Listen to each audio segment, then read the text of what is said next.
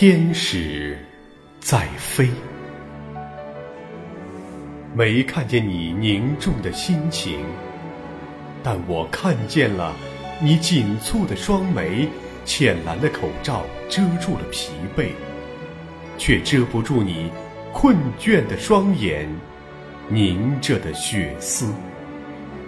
急促的呼救惊起了值班室伏案工作的你。挎上你的救护包，你就像一位武装的战士，消失在寒冷的月色中。我仿佛看见你奋力张开了双臂，拼搏在凛冽的寒风里。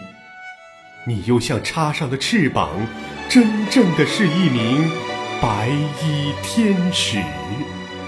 我仿佛看见了你。耐心地嘱咐着患者按时吃药，及时调理。大男孩成熟的脸庞，略略有一点稚气。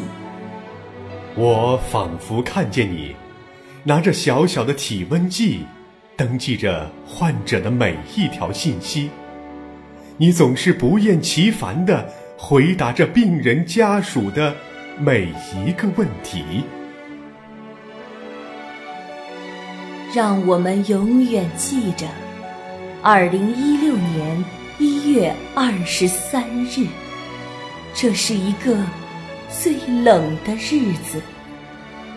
无情的寒流啊，冻折了天使的双翼。我看见你，年轻的战士，你散乱着乌黑的头发，静静的。静静地躺在了那块冰天雪地。是上天开错的玩笑，还是这一切只是个梦魇？好希望明天还能看到，看到你们对着患者微笑。这微笑化作世间最纯洁的雪花，愿你们在天堂安好。